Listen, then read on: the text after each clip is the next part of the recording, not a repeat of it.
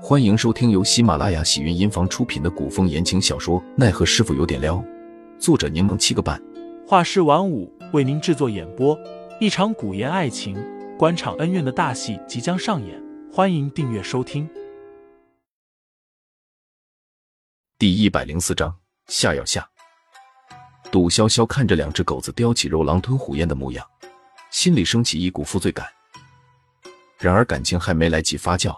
就被凌寒抓着肩膀拉了起来，随后腰肢被凌寒一揽，人就跟着飞上了屋脊。杜潇潇被凌寒带着离开，耳边是呼呼的风声。凌寒见他默不作声，奚落了句：“有杀敌之心，却没有胆量。杜潇潇，你下次做事能不能动动脑子？若是没有把握，那宁愿不做，也不能在关键时刻掉链子。要是被抓到，你有没有想过后果？”杜潇潇不高兴的撅着嘴。却也无法反驳，毕竟他刚刚确实退缩了。林寒见他嘴巴都能挂油壶了，都没出声，便忍了忍，没再训斥他。杜潇潇被送回了桃花斋。林寒从窗户给他塞了进去，之后转身飞上屋脊离开了。杜潇潇见人转头就走，气得破口大骂：“太过分了！从刚刚就一直骂我，骂完不哄我就算了，还把我从窗户里丢进来。”丢进来就算了，转头就飞走了，你给谁看脸色啊？你那那手中还拎着吃的，好歹给我留点吃的啊！杜潇潇越想越气，直挺挺的躺在床上又睡不着，爬起身继续骂骂咧咧。不多时，门被推开了，林寒满面煞气的站在门外。杜潇潇脸上尴尬，不知道林寒为何去而复返，也不知道对方听了多久骂，但却立即闭了嘴。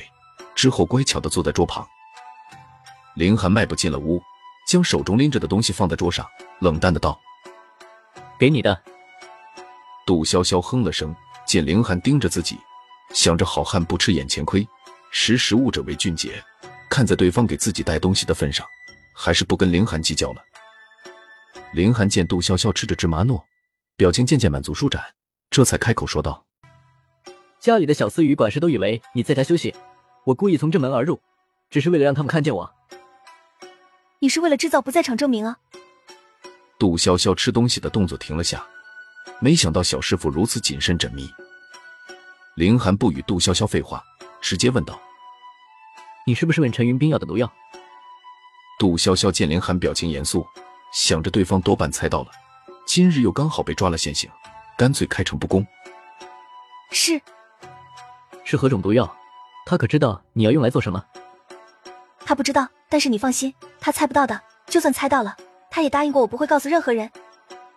林寒了解陈云斌为人，倒不担心陈云斌会将此事说出去，于是又问道：“那鼠药足以致命吗？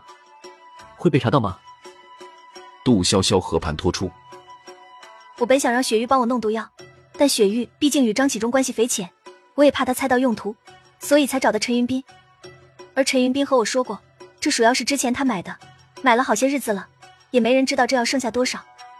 这种药市场上随处可见，很多人购买，因为药性烈，猫狗也会被毒死，所以也有人用来药狗。毒药的源头难以查询，如此一来，即使是监听司，应该也查不到他们头上来。凌寒这才完全放心下来。小师傅，虽然我不如你心思缜密，但好歹也机敏过人，一定不会留下线索的。凌寒看着唇边沾着芝麻的杜潇潇，伸手帮她擦了下，见她脸色略显不自在，往后仰，又捏住了她软蛋的脸。杜潇潇哇哇乱叫，口齿不清的让凌寒放手。杜潇潇，你下次要是再敢做让我担心的事，我就用手要毒死你。凌寒的威胁没起到任何作用，对方张牙舞爪的伸手抓人，拽断了他几根头发。凌寒不想与杜潇潇撕扯，最终退步。胜利者露出一抹得意的笑容，今日的一股怨气可算是散了。夜幕降临，冷风阵阵，但街道灯火如炽，熙熙攘攘，十分热闹。杜潇潇的病自然好了，晚间跟着大家一起看表演，点花灯、盛花坊、买小吃，玩了个尽兴。